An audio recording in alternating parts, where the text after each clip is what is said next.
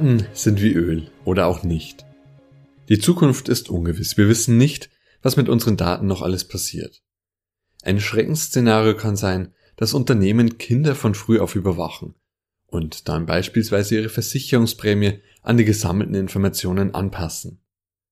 Daten sind damit wohl eher wie Atommüll. Servus und willkommen zu einer weiteren Folge von Grenzen des Privaten. In ihrer Urform recht nutzlos und dann doch unbezahlbar. Informationen über uns, Daten, werden auch ab und an als Rohstoff der digitalen Wirtschaft bezeichnet. Es gibt unter anderem den Vergleich von Daten mit Öl. Daten sind das neue Öl. Wir reden heute über genau diesen Vergleich. Der Vergleich ist zunächst gut, weil er uns dabei hilft, das Geschäft mit den Daten besser zu verstehen, es greifbar zu machen. Daten wie Öl werden erst extrahiert, dann weiterverarbeitet und schließlich verwertet. Und doch zeigt sich, dass der Vergleich nicht ganz richtig ist. Unsere Daten sind letztendlich doch zu unterschiedlich. Unsere Daten sind nicht verbrauchbar und haben Auswirkungen über Jahrzehnte hinweg. Vielleicht ist der Vergleich von Daten mit Uran oder Atommüll besser geeignet. Außerdem sind unsere Daten auch kein Objekt. Es geht dabei um persönliche Informationen. Der Vergleich darf nicht über diesen eigentlichen Charakter hinwegtäuschen.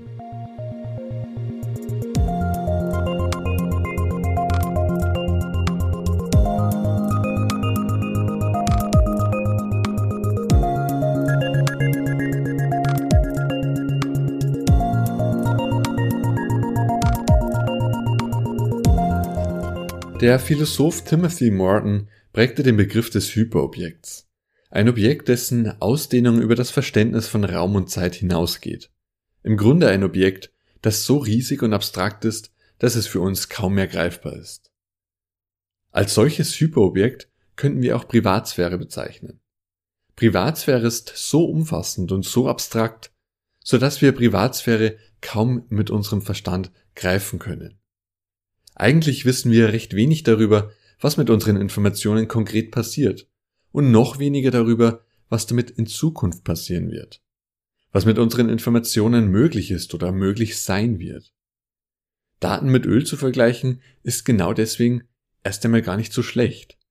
Denn mit diesem Vergleich wird Privatsphäre, aber auch das Geschäft mit unseren Informationen etwas bildlicher. Auf den ersten Blick ist der Vergleich auch gar nicht so abwegig, denn gleich wie bei dem Geschäft mit Öl kann auch bei dem Geschäft mit Daten nicht einfach das Ausgangsmaterial, der Rohstoff, verwendet werden. Daten sind in diesem Vergleich eben der Rohstoff. Wenn sie von uns extrahiert werden, dann sind sie unverarbeitet. Sie sind grob gesagt nutzlos. Natürlich nicht für uns selbst. Wir können mit unseren Informationen etwas anfangen. Wichtig ist für mich zum Beispiel zu wissen, wann meine Freundin geboren ist. Gut ist es auch, wenn ich dann noch weiß, was sie gerne macht. Denn mit diesen Informationen kann ich ihr etwa ein Geburtstagsgeschenk machen. Diese Informationen sind für mich also bedeutend. Ich kann die Informationen gebrauchen. Für Jeff Bezos sind aber genau diese Informationen wohl nicht wichtig. Was sollte er auch damit anfangen können? Aber auch für mich sind diese Informationen nur wichtig, weil ich mit ihnen etwas anfangen kann, weil ich sie verarbeiten kann. Wenn ich genau diese Informationen hätte, aber nicht wüsste, zu wem sie gehören, dann wären sie auch für mich nutzlos. Irgendwer wird vermutlich am 12. Februar 1977 geboren worden sein und in seiner Freizeit gerne Golf spielen. Das ist für mich aber nicht bedeutend. Da geht es Unternehmen wie Google zunächst einmal ähnlich. Die bloße Information ist auch für Unternehmen wie Google vermutlich erst einmal nicht bedeutend. Die gewonnenen Daten müssen verarbeitet und analysiert werden.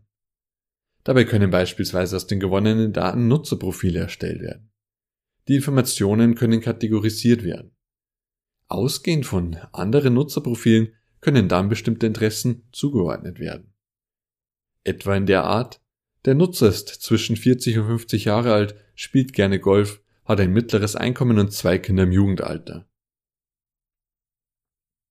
Diese Informationen können unter anderem dazu genutzt werden, um Werbemaßnahmen umzusetzen und dem Nutzer, von dem die Daten stammen, Werbung zu zeigen. Die Idee ist, dem Nutzer Produkte zu zeigen, die er vermutlich kaufen wird, oder ein Begehren zu wecken, damit er endlich kauft, was er eigentlich nicht braucht. Einer Teenagerin in den USA wurde vermehrt Werbung zugeschickt von Babyprodukten. Der Vater der Teenagerin ärgerte sich über diese Werbung. Es stellte sich heraus, dass sie vermehrt parfümfreie Produkte kaufte. Ein Hinweis, dass sie schwanger war. Für die Werbemaßnahmen wurde also die Information genutzt, dass die junge Frau mittlerweile andere Produkte kaufte als vorher. Und daraus dann geschlossen, was auch richtig war, dass sie schwanger war. Die Information, dass nun andere Produkte gekauft wurden, wäre für uns zunächst nicht bedeutend. Diese Information wurde aber verarbeitet, abgeglichen mit dem bisherigen Kaufverhalten der jungen Frau, mit dem Kaufverhalten anderer Personen. Die Verarbeitung der Information führt so zu dem Ergebnis, dass sie schwanger war. Eine Erkenntnis, die für Unternehmen durchaus wertvoll ist. Wir haben hier also eine Parallele zwischen Öl und Daten. Beides sind zunächst unverarbeitete Ressourcen, die einer weiteren Verarbeitung bedürfen. Ein Datum allein ist zunächst nicht von großem Nutzen. Erst durch die Verarbeitung der Unternehmen werden die Daten für sie wirklich wertvoll.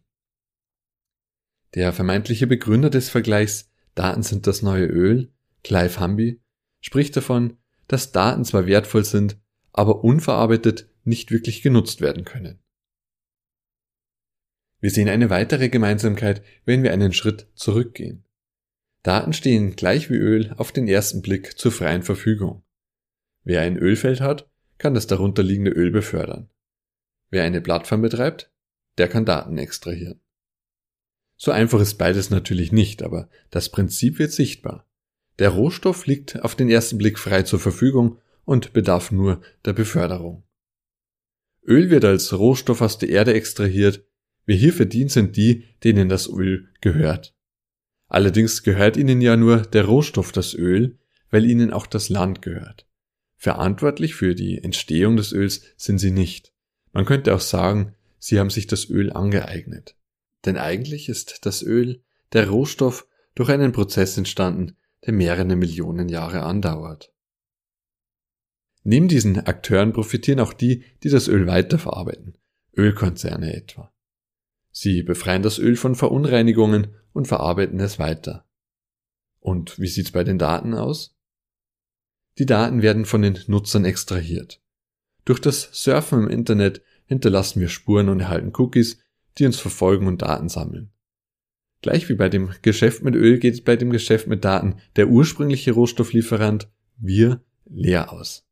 Zum Teil wird argumentiert, dass wir als Nutzer sehr wohl eine Gegenleistung erhalten, etwa passgenaue Treffer auf unsere Suchanfragen. Das stimmt allerdings nur bedingt. Denn im Grunde gibt es zumindest zwei Arten von Daten. Die einen dienen dazu, das Produkt zu verbessern, etwa Informationen, die wirklich notwendig sind, um die Anfrage zu bearbeiten oder solche, um diese zu verbessern. Und auf der anderen Seite gibt es Daten, die kaum mehr etwas mit der eigentlichen Nutzung zu tun haben. Suboff nennt diese Art auch Verhaltensüberschuss.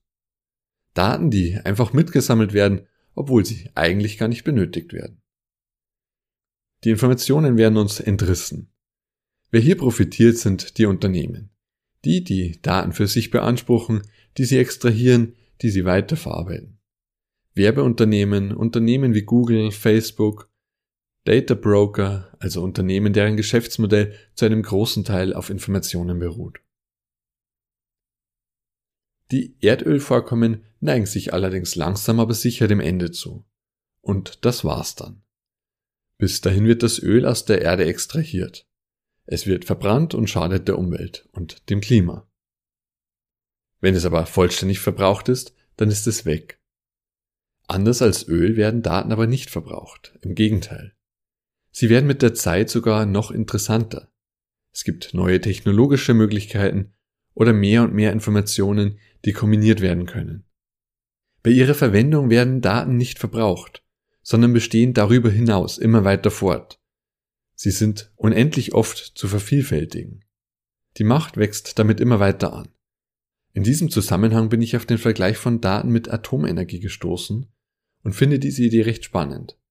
Auch Atomenergie ist nicht einfach weg. So hat der Atommüll zum Beispiel auch über mehrere Millionen Jahre noch schädliche Auswirkungen auf die Umwelt. Das gleiche ist auch bei dem Geschäft mit Daten zu befürchten. Die Zukunft ist ungewiss. Wir wissen nicht, was mit den Daten noch alles passiert. Ein Schreckensszenario kann sein, dass Unternehmen Kinder von früh auf überwachen und dann beispielsweise ihre Versicherungsprämie daran anpassen. Rechtlich ist das derzeit zum Glück noch nicht möglich. Aber wer weiß, wie die Zukunft aussehen wird. Informationen unterscheiden sich in diesem Punkt also fundamental von Öl. Sie wirken weit in die Zukunft hinein, werden immer bedeutender bzw. gefährlicher, je mehr Informationen vorhanden sind. Gleich wie Atommüll verpesten sie die Umwelt über einen unglaublich langen Zeitraum hinweg, ohne dass wir wissen, welche Auswirkungen uns noch bevorstehen. Ein weiteres fundamentales Problem des Vergleichs ist, dass Daten als ein Rohstoff angesehen werden. Informationen über uns sind eben kein Rohstoff. Sie sind etwas höchst Persönliches. Während Öl recht emotionslos betrachtet werden kann, können unsere Informationen im Grunde nicht emotionslos betrachtet werden. Informationen über uns sind ein Teil von uns und unserer Persönlichkeit. Der Vergleich von unseren Informationen mit einem Rohstoff macht unsere Daten zu einem Objekt. Die grundlegende Bedeutung für uns, der persönliche Charakter der Informationen, wird ihr durch die sprachliche Kategorisierung als Rohstoff entrissen. Das führt dazu, dass wir dem Geschäft mit unseren Daten emotionsloser gegenüberstehen. Es handelt sich dabei nur um ein Objekt, einen Rohstoff. Tatsächlich ist genau das Gegenteil der Fall. Recht viel persönlicher wird es nicht. Wenn also Daten extrahiert werden, dann wird nicht ein Objekt extrahiert. Ganz persönliche Informationen werden uns entrissen und gegen uns verwendet.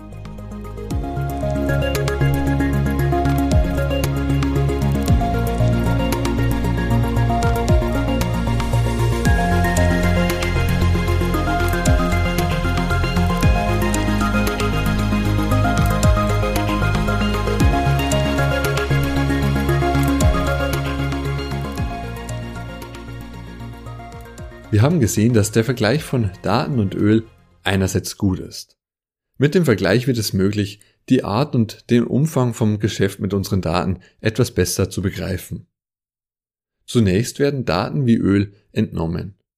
Daten werden uns fast schon entrissen und dann weiterverarbeitet. Während die unverarbeiteten Informationen an sich für die Unternehmen noch eher nutzlos sind, werden sie durch die Verarbeitung immer wertvoller. Bei Daten vor allem für die Unternehmen denn uns als Nutzer können sie am Ende des Tages schaden. Wer davon profitiert, sind die Unternehmen, die in diesem Bereich tätig sind.